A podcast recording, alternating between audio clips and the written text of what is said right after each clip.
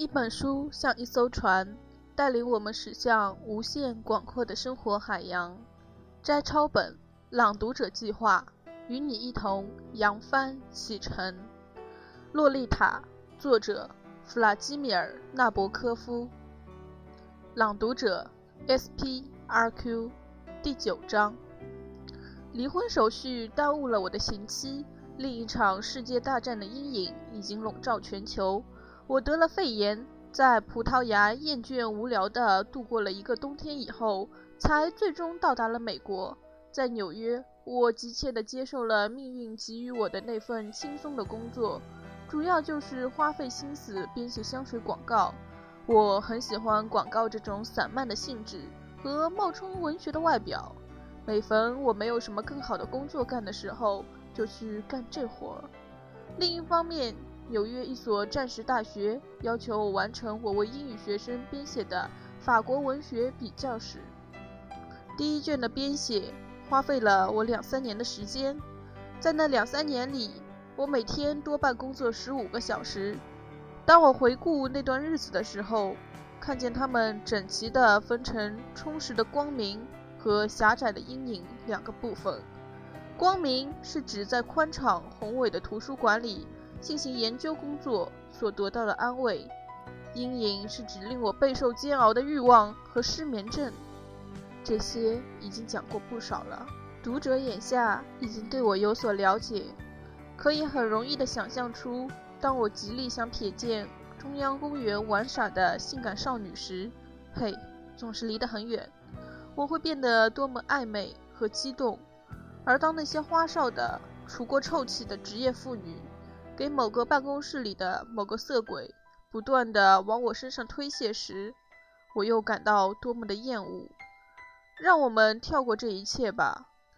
我的健康十分糟糕的忽然垮了，于是，在一家疗养院里住了一年多。我又回去工作，结果又住进了医院。健全的户外生活好像可以给我带来一些好处。我特别喜欢的一个大夫是十分风趣、玩世不恭的家伙，留着一把褐色的胡子。他有个弟弟，当时正要带领一支探险队去加拿大的北极地区。我也加入了探险队，作为一个精神反应的记录人。我同两个年轻的植物学家和一个老木匠不时分享到，始终很不顺利。我们的一位营养学家。安妮塔·约翰逊医师的眷顾，说来令人高兴。不久，他就给飞机送回去了。有关探险队此行的目的，我也并不怎么清楚。根据参加的气象学家的人数来看，我们可能是在追踪那个摇摆不定的北方磁极，一直追到它的巢穴。我猜想是在威尔士太子岛的什么地方。有一组人和加拿大人一起在梅尔维尔海峡的皮埃尔峡建立了一座气象站，另一组人受到同样错误的引导去采集浮游生物，第三组人则在动员地带研究肺结核病。伯特，一个电影摄影师，一个心神不定的家伙。有一阵子，我奉命和他一起承担一大堆粗活儿。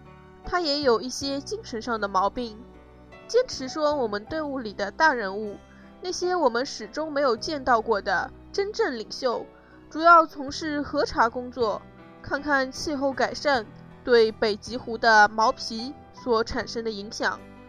我们住在前寒武纪花岗岩世界中的一些木头造的活动房屋内，我们有大批生活用品，读者文摘。冰淇淋搅拌器、化学眼臭器、圣诞节用的纸帽子。尽管生活异常沉闷空虚，或许正因为如此，我的健康却神奇的好转了。四周都是矮柳灌木丛和地衣之类的烟头烟脑的植物，这些植物大概又受到呼啸的大风的影响和渗透，在一片清澈的天空下。不过。透过那片天空，什么重要的东西也看不见。坐在一块大石头上，我觉得奇特的脱离了我本人。没有什么诱使我发狂，那些胖乎乎的、皮肤光滑的爱斯基摩小姑娘，满身鱼腥味儿、生着乌黑难看的头发和豚鼠一般的脸，甚至比约翰逊大夫更不易勾起我的欲望。北极地区没有性感少女。我把分析冰河漂流物、古丘、小妖精和大城堡的工作交给比我更高明的人去做。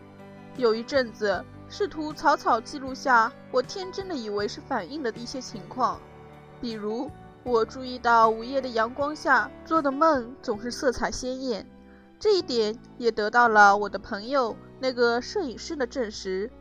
我还应当在许多重要的问题上。测验一下我的各个不同的伙伴，比如乡愁、对陌生动物的恐惧、对食物的幻想、夜间遗精、业余爱好、广播节目的选择、看法的改变等等。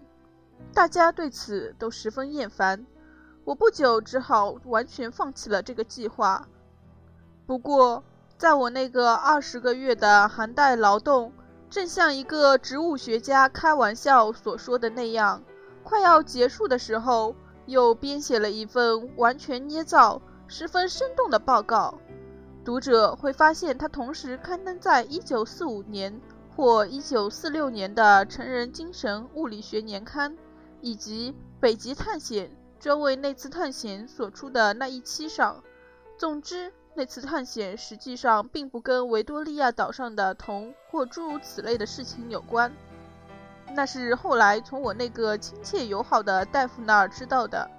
那次探险的真正目的是秘密的，所以让我只再说上一句：不管那次探险出于什么目的，反正已经十分出色的达到了。